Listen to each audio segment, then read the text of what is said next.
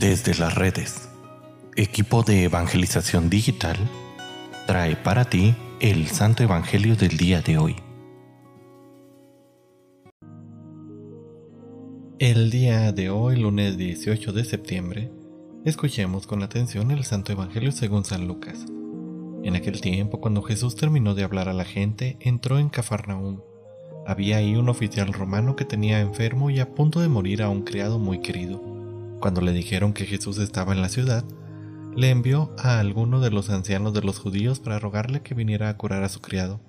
Ellos, al acercarse a Jesús, le rogaban encarecidamente diciendo, merece que le concedas ese favor, pues quiere a nuestro pueblo y hasta nos ha construido una sinagoga. Jesús se puso en marcha con ellos. Cuando ya estaba cerca de la casa, el oficial romano envió a unos amigos a decirle, Señor, no te molestes, porque yo no soy digno de que tú entres en mi casa. Por eso ni siquiera me atreví a ir personalmente a verte. Basta con que digas una sola palabra y mi criado quedará sano, porque yo, aunque soy subalterno, tengo soldados bajo mis órdenes. Y le digo a uno ve y va, a otro ven y viene, a mi criado haz esto y lo hace. Al oír esto Jesús quedó lleno de admiración y volviéndose hacia la gente que lo seguía dijo, Yo les aseguro que ni en Israel he hallado una fe tan grande.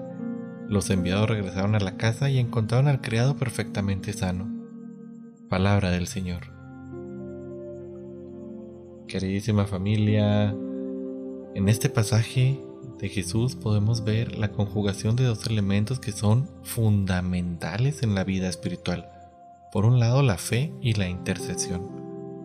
Quisiera destacar hoy la importancia de aquellos amigos, aquellos que se vuelven familia en nuestra vida espiritual.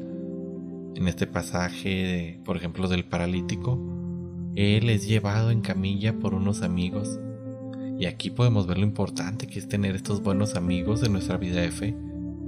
Pues muchas veces, como en estos dos casos, ellos son el medio para que Dios se manifieste con poder en nuestra vida y en la de nuestros seres queridos.